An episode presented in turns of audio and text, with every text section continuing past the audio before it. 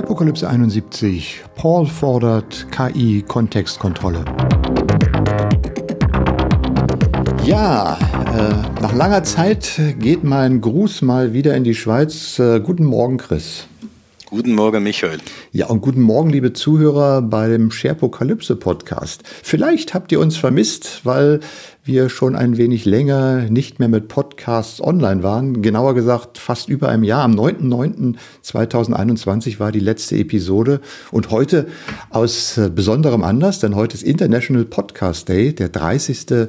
September, haben wir beide uns äh, zusammengetan, gesagt, Mensch, wir müssen doch mal wieder die Sharepokalypse revitalisieren und äh, einen Podcast starten. Und du hast spontan gesagt, ja, gute Idee. Du hast ebenfalls gesagt, gute Idee, als wir uns in Berlin getroffen haben. Genau, das tatsächlich war ein, ein tolles Erlebnis, äh, wo wir durch die Stadt gelaufen sind und uns mal wieder von Auge zu Auge gesehen haben. Das war ja auch fast drei Jahre her. Ähm, genau, und da haben wir gesagt, wir beleben dieses kleine Format, unser kleines Format, das es ja seit 2013 gibt. Das heißt, im nächsten Jahr wird es tatsächlich zehn Jahre alt. Auch unglaublich, oder? Ja, sauber. Ja, genau. Und beleben dies wieder, äh, gehen aber nochmal in uns und äh, wollen das ein bisschen äh, in etwas kompakteren Format angehen, damit wir es auch wieder in unser normales Leben integrieren können. Wir haben uns gedacht, wir werden in Zukunft äh, uns pro Sendung zwei Themen rausgreifen, die wir ein bisschen tiefergehend ähm, besprechen. Eins macht der Chris, eins mache ich. Wir diskutieren darüber, packen das in eine etwas kürzere Form, so von 30 Minuten und wollen dann wieder auf einen Monatsrhythmus einsteigen. Das ist das, was wir uns vorgenommen haben. Du bist auch mit dabei, gell? Ich frage nochmal vorsichtshalber. Absolut. Ich mache noch mit. Ja. Unser Oberthema, ja, wir haben ein Oberthema und das gliedern, wie gesagt, in zwei Rubriken auf. Das ist äh, das Thema künstliche Intelligenz. Ich glaube, in den letzten anderthalb oder zwei Jahren ist dieses Thema so ein bisschen unterm Radar geflogen. Ich kann mich noch gut erinnern, dass wir vor drei Jahren auf Veranstaltungen immer noch geredet haben und auch hier in der Sharepokalypse gesprochen haben. Ja, da gibt es so viele Dinge, die mit künstlicher Intelligenz möglich sind. Wo liegen die Missbrauchsgefahren? Wo liegen die Risiken dabei? Und dann kam Corona und äh, dann ist das irgendwie so ein bisschen in den Hintergrund getreten. Andere Themen waren wichtiger. Äh, modernes Arbeiten, Arbeiten von Remote und so weiter und so fort. Und äh, ich habe irgendwie gedacht, naja, ist das Thema jetzt tot? Passiert da gar nichts mehr? Und äh, ja, doch, es passiert eine ganze Menge und das wollen wir uns heute sagen. Chris, was hast du mitgebracht für ein Thema? Ich habe ja ein bisschen betrogen. Ich bringe eigentlich zwei Themen. Das sind äh, Chatkontrolle und äh, Kindsmissbrauch. Ist gerade sehr aktuell, äh, weil die EU wie auch die Schweiz äh, probiert, ähm, Chatkontrolle komplett einzuführen. Ich habe mich ein bisschen hingesetzt und einfach mal geguckt, was ist denn in den letzten zwei Jahren eigentlich passiert mit dem Thema KI, speziell unter dem Blickwinkel Bild, Ton und Video, äh, sprich Deepfakes, automatische Text-to-Speech-Umstellung, Bildmanipulation und gebe euch da mal einen kleinen Überblick über das, was passiert ist. Und dann werden wir mal darüber sprechen, was wir, das, was für, für Auswirkungen hat für uns und äh, naja, auch für typischen Dinge wie Sicherheit und Missbrauch. Okay, dann lass uns starten, Chris. Ähm, Chatkontrolle. Was müssen wir uns darunter vorstellen? Chatkontrolle. Ja, Chatkontrolle ist genau das, was, äh, was du dir unter dem Wort vorstellst, dass deine Chats komplett gescannt werden. Und ähm, natürlich wird das immer so ein bisschen verpackt in äh, Kindsmissbrauch. Das haben wir hier in der Schreibapokalypse auch schon immer wieder ein bisschen mhm. äh, herausgearbeitet, oder? Dass wenn, wenn Kindsmissbrauch auf der Agenda steht, man sehr genau hinhören muss, weil ähm, Kindsmissbrauch so ein Grund ist, der, der meistens angeführt wird, um unverhältnismäßige Überprüfung ähm, Überprüfung von, von Datenverkehr äh, durchzudrücken, oder? Und ähm, Deswegen wird dieses Thema natürlich auch immer maximal emotionalisiert, damit man möglichst nicht darüber nachdenkt äh, oder, oder was weiß ich, oder Sachargumente ähm, vorbringt, die dann eben moralisch hinterfragt werden können.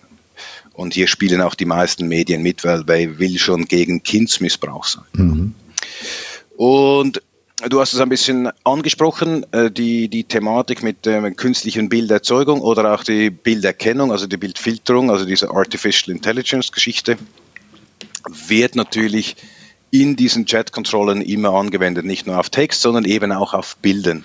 Und auf Bildern bedeutet hier in diesem Fall, dass eben ähm, die Bilder, die irgendwo äh, per Mail verschickt werden, die irgendwo auf einer Google oder Apple Cloud liegen oder äh, sonst wo äh, verschoben werden, halt gescannt werden auf möglichen Kindsmissbrauch. Und hier gibt es so eine, hier gibt es so einen Begriff, der heißt irgendwie CSAM, das ist Child Sexual Abuse Material, und, und hier gibt es ein, ein zentrales Netzwerk, der eigentlich diese Bilder erfasst dann Hash das berechnet und, und so werden eigentlich diese Bilder erkannt.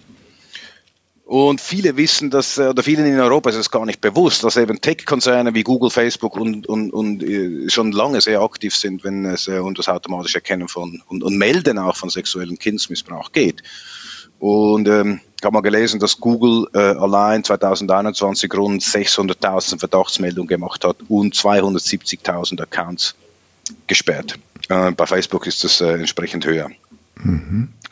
Und dass dabei natürlich früher oder später mal irgendetwas schiefgehen dürfte, das war zu erwarten und äh, die New York Times hat hier jetzt einen äh, besonders krassen Fall äh, publik gemacht. Und zwar, das war 2021, hatte ein, äh, ein, ein Vater, in, es war in den USA, glaube in, in äh, Kalifornien, der hat einen kleinen Sohn, also er hat einen kleinen Sohn und der Sohn hatte Schmerzen am Penis und ähm, in, in, in San Francisco war wegen der Corona-Situation nur Videobesprechungen möglich. Und auf Bitten des Arztes fotografierte die Familie die schmerzende Stelle mit dem Handy des Vaters und sandte dieses Bild in die Praxis. Soweit so gut, aber da ähm, auf diesem Android-Handy äh, die automatische Bildsynchronisierung eingeschaltet, eingeschaltet war, wurde dieses Bild äh, auf die Google Cloud ähm, äh, äh, abgelegt und Google eben routinemäßig scannt alle diese Bilder, äh, eben auf äh, sexuellen Kindsmissbrauch. Und dieser automatische Scan war offensichtlich sehr gut darin, also diese AI war sehr gut darin, Bilder vom Genitalbereich eines Kindes zu erkennen. Was natürlich fehlt, ist jeglichen jegliche Möglichkeit, den Kontext dieses Bildes hm. zu berücksichtigen. Ja? Sondern äh, entsprechend wurde das Bild, wie auch der Vater, äh, äh, von Google als Verdachtsfall an die Polizei gemeldet. Außerdem wurde das, äh, der, der Google-Account des Vaters gesperrt. Und ähm, gesperrt heißt also auch keine E-Mails mehr, das Handy funktioniert nicht mehr und, und so weiter. Also so ein perfekter Storm. Natürlich äh, kam die Polizei dann im, im Rahmen ihrer Ermittlungen schnell zu dem Schluss, dass es eben kein dass kein Straffall vorlag. Ähm, davon ließ sich aber Google nicht beeindrucken. Äh, der Account des Vaters wurde unwiderruflich gelöscht und damit alle seine bei äh, Google, Google äh, gelagerten Daten, oder? Dieser Fall zeigt aber geradezu exemplarisch, wie so oft das, dieses mhm. Wundermittel äh, gegen Kindsmissbrauch und Pornografie und Terrorismus und Urheberrechtsverletzung und so weiter, dass die automatische Überwachung von Inhalten insgesamt bei weitem nicht so gut funktioniert, wie, wie die Anbieter der, der Lösung oder der technischen Produkte uns verkünden. Die, die, die, die Algorithmen zur Bilderkennung mögen hier noch so gut sein. Was eben schlussendlich zählt, ist, ist der Gesamtprozess. Und der hat natürlich hier äh, mehrfach ja, versagt, oder? Mhm. Allerdings wäre es zu einfach, die, nur zu sagen, das ist die dumme KI. Ähm, ja, du weißt es ist eben, wie gesagt, äh, die, die KI-Algorithmen sind hier zwar beteiligt, aber um es so richtig in den Sand zu setzen, ähm, braucht es eben äh, betriebliche Sturheit und menschliche Hilfe, oder? Naja, so, so einen vernünftigen Eskalationsprozess, der dann wirklich ja, sagt, okay, hier ist ein Problem aufgetaucht, ich schaue mal nach. Äh, schaut mal wirklich jemand nach und guckt sich das an und äh, stellt dann fest, okay, da ist hier wirklich was schiefgelaufen. Ich, das, ich glaube, das ist immer das, was, wo, wo, wo man sagt, äh, wie du gerade gesagt hast, da wird ein Prozess angestoßen, da wird was erkannt und dann läuft sowas automatisch ab und irgendwann stellt dann jemand fest, ach, das war es ja nicht, aber dann ist der ganze Schaden da schon gemacht worden, weil die ganzen Schritte mit Löschen und äh, Sperren und äh, Anzeige und ähnliches einfach abgelaufen sind, ohne dass da nochmal eine Eskalationskontrolle war. Um den zum Beispiel den von dir gerade erwähnten Kontext wiederherzustellen. Ja, die Eskalationskontrolle gab es natürlich, oder? Also der, der Mechanismus war so, dass das Bild automatisch erkannt wird, dann geht es zu einem Team, das irgendwo ausgelagert ist und entscheiden muss, ja, das ist ein problematisches Bild, ich schicke es weiter. Also die schauen eigentlich nur an, ob die AI keinen Fehler gemacht hat. Ja, aber da, genau das ist ja die Problem, dass man da, wie gesagt, wie du gesagt hast, die Kontextkontrolle, das ist das, was ja in dem Sinne dann fehlt, ne? Ja, genau. Also das, das führt eigentlich so ein bisschen zu ein paar Fazit, wenn man das alles so einmal richtig durchdenkt. Das heißt, diese anhaltslose Überwachung und Auswertung sämtlicher Bilder und Texte durch irgendeinen Anbieter, auch wenn es nur durch Artificial Intelligence erfolgt, ist ein starker Eingriff in die Privatsphäre jedes Nutzers. Mhm. Unabhängig davon, und dieses Argument hört man ja noch viel, äh, ich habe nichts zu verbergen. Ähm, deswegen äh, ist es für mich okay. Und ich glaube, dieses Argument ist sieht man hier gut, oder? Der, der Mann hat auch nichts zu verbergen, hat aber alles verloren in seiner digitalen Welt. Das wäre ja so, wie wir sagen, ich bin gegen die freie Rede, weil ich habe nichts zu sagen. Also das passt ja auch nicht so zusammen. Ich glaube, die, die Algorithmen zum automatischen Erkennen von, von solchen Inhalten sind prinzipbedingt nicht perfekt. Und man neigt dazu, lieber mal ein Problem zu viel zu haben, als eines nicht zu erkennen.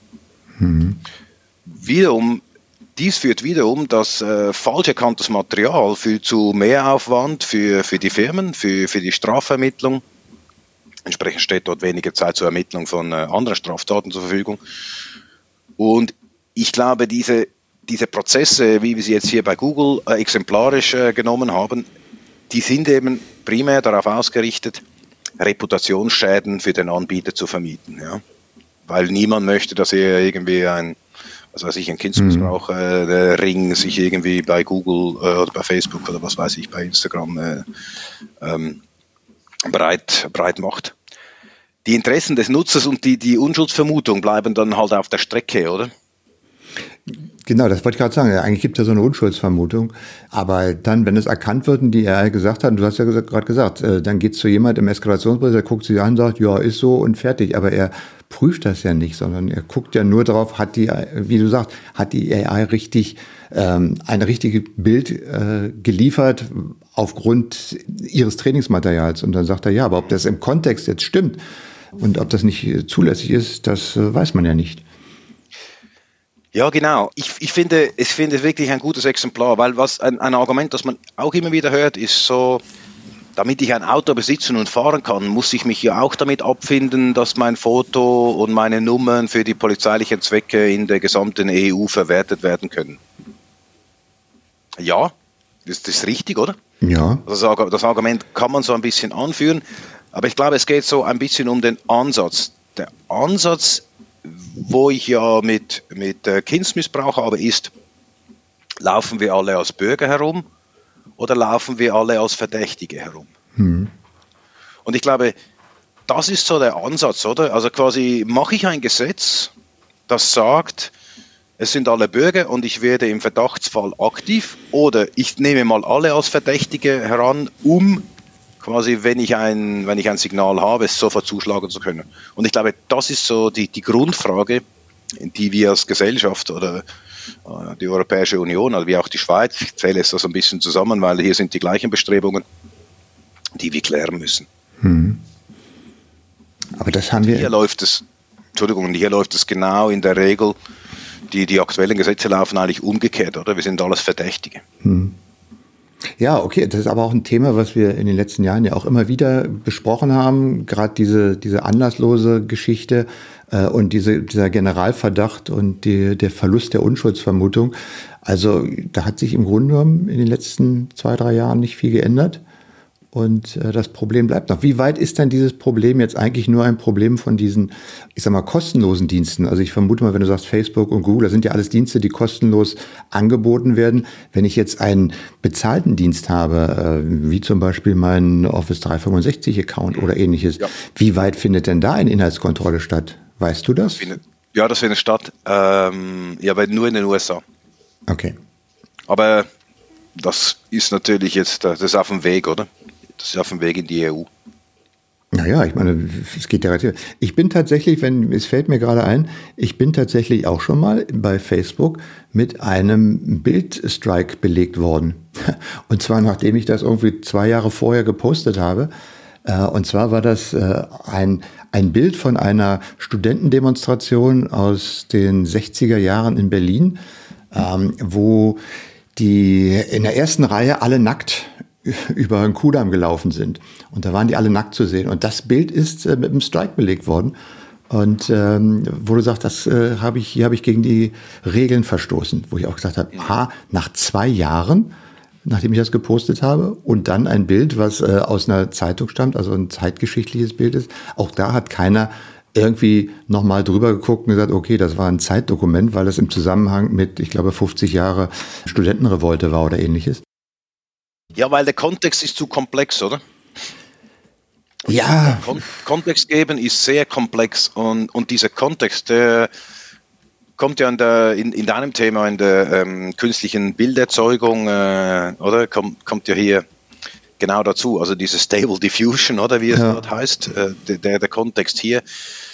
Das ist natürlich im Umkehrschluss sehr kompliziert, weil du siehst ja auch, wenn du, wenn du es umgekehrt machst, wenn du quasi probierst, einem Begriff äh, Kontext mitzugeben, um ein künstliches Bild zu generieren, mhm. dann hast du, da hast du diese Seeds, oder? Und du kannst diese Seeds nächtelang durchspielen und du kriegst nicht den richtigen Kontext hin, ähm, weil der Kontext ein bisschen zufällig ist. Auf der anderen Seite, wenn du es eben umkehrst, ist es einfach fast nicht möglich, den Kontext zu erkennen. Mhm. Natürlich könnte man jetzt sagen, er schickt ein Bild, er schickt es an einen Arzt, oder? Aber äh, das, sind, das sind viele Schritte, die hier geprüft werden müssen und, und, und logische Schlussfolgerungen gemacht werden, die sehr schwierig zu trainieren sind, ja. Wenn es nicht in einem abgeschlossenen Bereich ist, oder? Um jetzt zu sagen, okay, ein, ein Bild des Genitalbereiches zu einem Arzt, einem Spital, an deinen Vater, der hat ist tatsächlich sein Kind, äh, das macht irgendwo Sinn. Das ist, ein, das ist eine schwierige Aufgabe, die auch administrativ nicht so äh, einfach zu lösen wäre von einem externen Team, weil, mhm. weil hier fehlen die, der Zugang zu medizinischen Daten, sind sensitive Daten und und und und. Also alles nicht so einfach. In solchem Fall muss gemeldet werden. Und äh, wenn, wenn solche Dinge dann automatisch passieren im großen Stile, ja, dann kann es dann schon mal schief laufen, oder? Ja. Plötzlich bist du ein Terrorist oder, oder Pädophile, oder?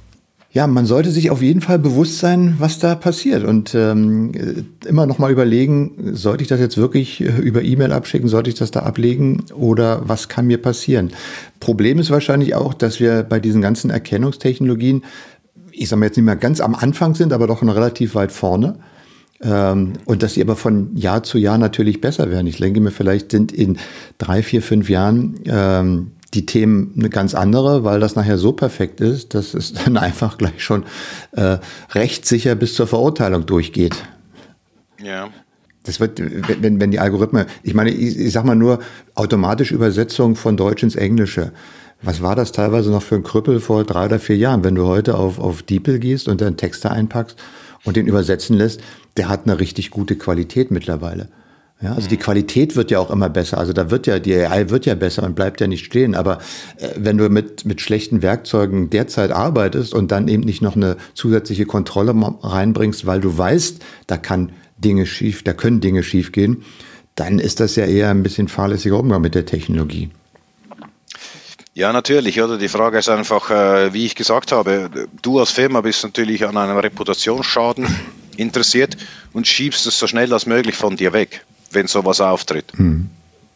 Und vor allem, wenn, wenn diese, Thema, diese Themen übermoralisiert werden. Und deswegen ist ja immer Terrorismus und Kindsmissbrauch zuvorderst. Und nicht etwa schwere Kriminalität, was jetzt irgendwie äh, Bandenkriminalität ja. und, und Mord ist.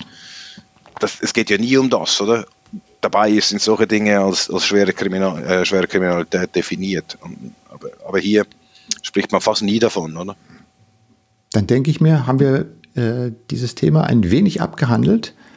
Äh, Erzähl uns doch mal was Gutes von der KI. Und ähm, ich glaube, ich kann mich jetzt daran erinnern, Gutes ist, äh, ja, es ist tatsächlich immer ein, Schweiß, ein, Schweiß, ein zweischneidiges Schwert, äh, wie man so schön sagt. Also auch ich habe ja irgendwie gedacht, in den letzten zwei Jahren so KI, naja, ein bisschen hat sich was getan, aber irgendwie war das so weg vom Radar. Habe mir aber jetzt gerade auch im Zuge äh, dieses Podcasts, aber auch trotzdem, weil ich gerade ja mit Video in letzter Zeit äh, wieder viel mehr mache, äh, mich ein bisschen mal umgeschaut, was eigentlich die künstliche Intelligenz uns mittlerweile für Angebote bietet, die äh, Bilderzeugung, Videoerzeugung, Text-to-Speech, Audiomanipulation ermöglichen. Und da hat sich eine ganze Menge getan, äh, zwar nicht nur von, aus dem wissenschaftlichen Grund und aus dem technologischen Grund, Hintergrund, sondern auch, wie das verfügbar ist. Also nicht nur für Leute, die sich irgendwie ein neuronales Netzwerk auf fünf Raspberry Pis äh, konfigurieren können über Linux und keine Ahnung wie da immer, sondern die einfach sich eine App herunterladen, die heißt FaceSwap und dann in äh, bestehende Videos einfach Gesichter von Freunden, Bekannten oder sonst jemandem, dem sie Gutes oder Schlechtes tun wollen, einbinden können. Und dann äh, ist er praktisch in diesem Video mit drin vorhanden. Und das sieht man zwar immer noch, äh, in diesen Apps, aber äh, auch das wird immer besser und äh, für, für so ein Gag immer gut, aber für, ich sag mal, für eine bösartige Handlung äh, immer schlecht. Und ähm, das ist, wie gesagt, gerade bei der, bei der Bild- und Gesichtserkennung ist da, hat sich da einiges getan. Microsoft hat ja auch darauf reagiert und ihre Face Recognition App, die es auf Azure gibt, jetzt auch nicht mehr allgemein zugänglich gemacht, sondern wenn man das benutzen will, muss man das schon ausführlich begründen, damit da eben kein kein Schindluder mitgetrieben wird. Ja, also das ist auch wieder diese Abwägung. Ja, also bei Bildern, du hast es schon erwähnt, ähm, dass ich einfach mir drei, vier Begriffe ausdenke, die in die Maske dieses äh, webbasierten Tools Crayon gebe und dann warte ich mal zwei Minuten und dann generiert er mir aus diesen Begriffen Bilder im Stile, wo ich sage, mach mir mal ein Bild aus, weiß ich, Hund, Katze, Maus im Stile von Rembrandt. Und dann dauert es ein bisschen und dann kommt ein Bild raus oder mehrere Bilder in verschiedenen Varianten, die das dann machen. Da kann man sich relativ schnell drin verlieren, um dann zu sehen, was dort erzeugt wird. Es ist schon teilweise richtig äh, beeindruckend, was da passiert, aber teilweise äh, entsteht ja auch äh, unglaublicher Crap bei. Ja, das ist so eine Bandbreite. Ich habe tatsächlich neulich für ein Video genutzt. Ich wollte einen Zwerg haben und äh, habe kein Stock-Footage darüber gefunden. Da bin ich einfach mal gesagt, ich gehe mal auf, auf äh, Creon, gib mal da einen Zwerg schwach und klein ein und habe dann eine Zwergenfigur bekommen, die ich dann für mein Video verwenden konnte. War ganz, war ganz niedlich. Aber das, ich glaube, diese äh, Bildgeschichte hat es ja mittlerweile auch schon in Auktionen und in Museen und sonst wo geschafft. Und es ist schon erstaunlich, wie wie dort aus den Informationen entsprechend Bilder gewonnen werden. Kann ich also jedem nur mal empfehlen, sich äh, Crayon AI mal anzuschauen und sich dort mal anzusehen, was, was dort passiert. Teilweise dort total crazy, aber auf der anderen Seite auch sehr interessant zu sehen, was passiert. Was bei der Bildgeschichte, bei der Bilderzeugung auch noch passiert ist, hatten wir auch, glaube ich, schon vor ein paar Jahren erwähnt, sind die Adversarial Networks, wo äh, gibt es so eine Webseite thispersondoesnotexist.com die quasi Bilder von echten Menschen äh, generiert, die aussehen wie echten Menschen, die es bloß leider überhaupt nicht gibt, sondern die aus einer Vielzahl von Hunderttausenden von Bildern sozusagen künstlich erzeugt werden. Da gibt es auch Generatoren vor, wo ich sage, ich hätte gern weiße Hautfarbe, blonde Haare, äh, Mittelalter und dann erzeuge mir bitte mal 25 Bilder von Menschen, die so aussehen könnten, die ich dann für meine Werbekampagnen oder ähnliches verwenden kann. Auch da hat sich äh, einiges getan, wenn man sich das mal anguckt äh, auf dieser Seite und durchschaut. Das sieht alles total echt aus. Ja? Und du weißt, es ist keiner von diesen Menschen hat jemals existiert oder existiert nicht. Damit könnte man natürlich auch wunderbar diverse äh, Online-Profile einfach mal füllen, die dann auch wie echt aussehen. Ne? Das ist äh, dann immer so, was mache ich dann mit diesen Bildern? Nutze ich es für Werbung oder nutze ich es für böse Zwecke, um ein Fake-Profil zu erstellen? Bei Video äh, haben wir uns auch schon länger über das Thema Deepfakes unterhalten, also wo quasi mit Hilfe von künstlicher Intelligenz in Videos äh, Gesichter ausgetauscht worden sind. Also bekannt sind, dass irgendwo, weiß ich was, der Terminator mit Sylvester Stallone läuft und nicht mehr mit äh, Arnold Schwarzenegger. Das sind so Deepfakes, die äh, auch auf YouTube immer gut zu sehen ist. Auch da hat sich die Qualität des Ganzen wirklich über, äh, über die Jahre verbessert. Wenn man noch die allerersten so von, weiß ich was, äh, Control Shift Face ist so ein YouTube-Kanal von vier Jahren anguckt, das war schon ganz beeindruckend. Aber mittlerweile, wenn man sieht, was dort passiert, ist richtig äh, cool. Es hat mittlerweile auch Einzug in in die moderne, wie sagst du schon, Popkultur gefunden, denn Paul McCartney hat zusammen mit Beck im letzten Jahr ein Video rausgebracht zu seinem Stück, wie heißt das? Find My Way heißt das. Und da sieht man den 19-jährigen Paul McCartney durch ein Hotel laufen und ähm, äh, durch verschiedene Gänge laufen und sieht ihn dieses Lied performen. Wenn du jetzt äh, den Kontext nicht hättest, würdest du sagen, oh toll, netter junger Mann, der gerade aktuell dort singt. Zwar mit der Stimme des äh, mittlerweile, ich weiß nicht, Mr. Paul McCartney ist ja mittlerweile über 80-Jährigen, aber er kann halt immer noch gut singen. Ist echt toll zu sehen. Also als ich das zum ersten Mal gesehen habe, ohne Vorbereitung, dachte ich, hey, Moment mal, das stimmt doch irgendwas nicht. Und dann äh, ein bisschen nachrecherchiert, äh, richtig gut gemacht. Ein anderes Beispiel auch für diese, für diese Deepfakes ist ein Video, äh, eine Fake-Dokumentation, die erstellt worden ist zum 50-jährigen Jubiläum der Mondlandung. Da gab es ja eine vorbereitete Sp äh, Ansprache des äh, amerikanischen Präsidenten, falls die beiden Astronauten auf dem Mond sozusagen gestrandet wären und nicht mehr lebend zurückkamen. Die gab es, die ist aber nie veröffentlicht worden. Und die haben im Rahmen dieser Fake-Dokumentation haben sie Richard Nixon wieder zum Leben erweckt und ihn diese nicht gehaltene Rede vorlesen lassen. Und zwar äh, mit Deepfake-Video, also mit seinem Gesicht, mit seiner ganzen Statur, wie er dann im Weißen Haus auf seinem Tisch im Oval Office da sitzt. Und dann aber auch mit einer kompletten Sprachsynthese, wo ähm, seine Sprache aus alten Audioquellen nachsynthetisiert wurde. Und äh, da sieht man dann Nixon sprechen äh, wie damals und liest dann halt diese gesamte vorbereitete Ansprache vor. Wenn du keinen Kontext hast oder siehst, sieht das total echt aus. Ja? Und wenn du natürlich den Kontext hast, sagst du ja natürlich, okay, äh, ist, ist äh, gut gemacht, gut gefaked und zeigt aber auch, wie weit das gehen kann. Die Nachbildung der Stimme von Richard Nixon, so dass ein anderer Sprecher oder dass man einen Text einfach eingeben kann und dieser Text quasi in Sprache umgesetzt wird, aber exakt mit der Stimme von, von Richard Nixon, der ist entwickelt worden von einer Firma in der Ukraine, in Kiew sitzt die Respeecher. Die haben dies gemacht und die sind ganz aktuell, sind die mit Disney äh, äh, kräftig im Arbeiten, weil Disney hat ja irgendwann mal die ganze Star Wars Kiste aufgekauft und äh, James L. Jones, der über die Dekaden des Star Wars ja immer Darth Vader gesprochen hat, ähm, ich bin dein Vater und so, ne? der hört auf und jetzt haben sie die Stimme von James L. Jones komplett nachgebildet und auch in zukünftigen Sequels und Videos und, und Filmen, die kommen und wo Darth Vader auftritt, wird er immer noch mit der Stimme von James L. Jones sprechen. Ein bis zwei Stunden Originalmaterial brauchen die, dann synthetisieren, analysieren sie diese ganze Sprache und können dann quasi einen Algorithmus bilden, der in der Lage ist, einen Text so zu lesen, auch mit entsprechenden Stimmungen. Und nicht nur, dass er den Text dann mit der Stimme vorliest, sondern er kann genau sagen, das ist leise, das ist spannend, das ist hintergründig.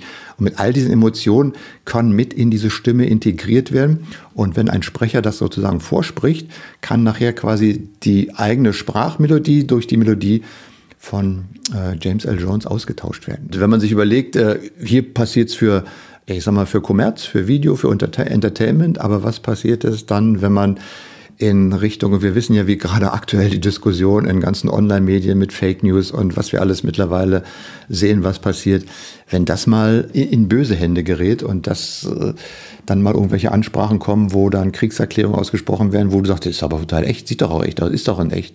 Und wenn das irgendwann noch mal so weit ist, dass das Ganze auch noch in Echtzeit funktioniert und nicht nur quasi in einem Film, der aufgezeichnet wird, in einem Video, sondern wenn dieser Austausch von Gesichtern plus äh, Austausch von Stimme komplett äh, in Echtzeit funktioniert, dann wird es äh, kritisch, würde ich sagen.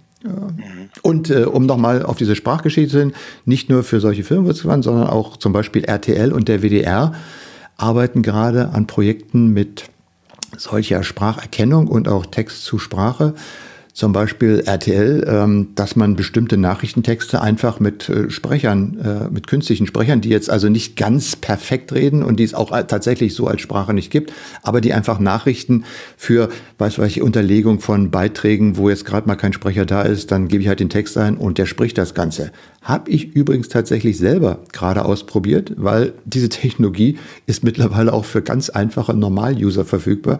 Äh, unter anderem in der Applikation Clipchamp diesem Online-Video-Editor, das Microsoft im letzten Jahr akquiriert hat. Da gibt es eine Funktion, die so ein Audio-Text-to-Speech-Template hat. Da kann ich zwischen, ich glaube, 20 verschiedenen Sprechern wählen, männlich und weiblich, plus 30 verschiedenen Sprachen, gebe da meinen Text hinterlegen als Text und sage, mit dem Sprecher hätte ich jetzt gerne etwas schneller, etwas langsamer den Text gesprochen. Und das funktioniert erstaunlich gut. Ich habe da so ein kleines Video mir gebaut und einen Text, den ich hatte, einfach erzählen lassen und dann ein paar Bilder darüber gepackt. Innerhalb von einer halben Stunde hast du da einen Kommentar drunter. Das ist wirklich in einer Qualität, wo ich sage, das hört sich, ein bisschen hört man es immer noch, äh, dass das, äh, ich sag mal, künstlich erzeugt ist. Aber wenn du das so als Nachrichten nebenbei hörst, ja, warum nicht? Und die andere Geschichte umgekehrt, Texte und Sprache zu nehmen und dann das Inhaltsverständnis daraus zu äh, gewinnen, also zu wissen, worum geht es in dem Text eigentlich? Und dann quasi eine Inhaltsangabe aus so einem Text zu machen. Also du hast einen Beitrag im Fernsehen, den stellst du, äh, das macht der WDR gerade, in die Mediathek und äh, möchtest gerne die Texte, die in der Mediathek erscheinen, äh, als Beschreibung und Hintergrund äh, mit einer kurzen Zusammenfassung gerne nicht äh, vom Redakteur machen, sondern automatisch machen lassen. Also zieht sich die AI den, die Sprache rein, analysiert den Text, macht eine Zusammenfassung und schreibt das dann in die Mediathek rein. Ähm, daran wird auch Dann können gearbeitet. wir ja die Podcasts äh, automatisch machen lassen. Ja, das gibt es auch. Äh, wie hieß die, jetzt habe ich dir mir aufgeschrieben, wie hieß denn diese äh, Pod, äh, Pod, Pod, Pod, äh, wie heißt dann das? Äh, Podmon. Die sind schon dabei, solche Podcasts auch zu automatisieren. Und ich kann es tatsächlich auch als Endanwender in meinen Applikationen, finde ich es mittlerweile wieder, dass ich diese Technologie auch nutzen kann für gute Projekte, aber vielleicht auch für schlechte Projekte. Und das ist, bleibt ja immer gerade gerade bei der Tonmanipulation, wenn du noch nicht mal mit dem Bildzusammenhang siehst, denke ich mir, ist das immer noch eine, eine Geschichte, die, die echt, äh, echt gefährlich werden kann. Wenn du da irgendwo äh, jemand in der, der Sprache äh, sprechen hörst, wo du denkst, oh, was sagt denn der jetzt? Und du hast jetzt keinen Kontext, der, der, du hast nur Audio, aber keinen Bildkontext oder ähnliches, dann kann das, glaube ich, ziemlich gefährlich werden, wenn das missbräuchlich benutzt wird. Ja, absolut, ja. Ja, das sehen wir. Also es gibt, es gibt quasi verschiedene Gefahren. Oder? Es gibt die Gefahren, wie du sagst, oder? dass ich quasi probiere, etwas zu manipulieren. Oder auf der anderen Seite, dass ich etwas probiere zu kontrollieren und, ähm, und hier in, in den falschen Kontext gebe. Oder entweder gebe ich den falschen Kontext der künstlichen Intelligenz mit, dass es ein Video oder, oder Aufnahme mhm. macht, die nicht das ist, äh, was es ist. Auf, auf der anderen Seite äh, habe ich zu wenig Kontext und ich habe, ich erkenne etwas, das es nicht ist. Ach, was, ach ja, fällt mir gerade ein. Es gibt auch, äh, habe ich auch gefunden, ich fragte bloß ja nicht, ich weiß nicht mehr, wie das hieß, ein Tool, was ich, äh, wo du eigentlich so ein Video äh, dem Tool übergeben kannst und das fängt mal an zu analysieren, ob es sich um ein Fake-Video handelt oder um Fake-Ton handelt. Also die, die Gegenseite arbeitet auch schon und äh, stellt schon Tools bereit, mit dem du dann sozusagen diesen Verifikationsprozess äh, für entsprechenden Content mit KI-Unterstützung auch wieder nutzen kannst. Also genau, weil man sich vielleicht dann noch mal überlegt, was das für Konsequenzen hat. Also ich gerade mal diese automatische Text-to-Bild-Geschichte ähm, oder auch diese Adversarial Networks mit den automatisch erzeugten Gesichtern. Das hat natürlich nochmal eine richtige Auswirkung für das ganze Thema Stock-Footage, äh, für alle Fotografen oder sonstige, die so Content erzeugen. Oder für Sprecher, die einfach ersetzt werden, weil man für einfache Aufgaben, die normalerweise von Sprechern eingesprochen werden, jetzt KI nutzen kann. Ja, oder einer hat mir auch mal geschrieben, das fand ich auch sehr interessant, wenn ich jetzt schon einem äh, Algorithmus sagen kann, ich habe hier drei Worte, erzeug mir mal ein Bild. Wie lange wird es noch dauern, äh, bis ich dem mal ein Harry Potter zu lesen kriege, äh, gebe und sage, mach mir doch mal daraus ein zweistündiges äh, Movie und mhm. bau mal sowas aus. Ich meine, da sind wir sicher noch weit entfernt, aber äh, man sieht ja, wie schnell sich sowas entwickelt und äh, es muss ja dann eben nicht ein zweistündiges Movie sein, aber gib ihm mal ein Treatment für einen Werbetrailer oder für irgendwie eine Kurzgeschichte und mach daraus mal bitte einen Kurzfilm. Und äh, ich glaube, das wird gar nicht mehr so lange dauern, bis das, bis das, äh, äh, dass es da auch Algorithmen gibt oder Werkzeuge gibt, die sowas in der Lage sind umzusetzen. Da bin ich ja ziemlich überzeugt davon, ja, wenn, wenn man sieht, wie, wie die Bildgeneration schon funktioniert, ja. Für mich, äh, ehrlich gesagt, äh, positiver Aspekt, weil ich habe einige Tools gefunden mittlerweile, die mich auch in meiner Video- und, und Online-Arbeit unterstützen können. Ähm, Gerade mit diesem äh, wie hieß das nochmal, äh, Runway mit der automatischen Freistellung von, von Figuren in Videos, die funktioniert da so cool und vor allen Dingen ist das tatsächlich ein kostenfreies Tool. Man kann auch sozusagen äh, Abos machen mit, mit höherwertigen Auflösungen und so weiter, aber in der Basis ist das einfach kostenfrei nutzbar. Sehr hilfreich für kleinere Sachen und für einfache Dinge und für solche Sachen, pff, Wahnsinn. Ja? kannst du das, äh, glaube ich, richtig, richtig cool nutzen.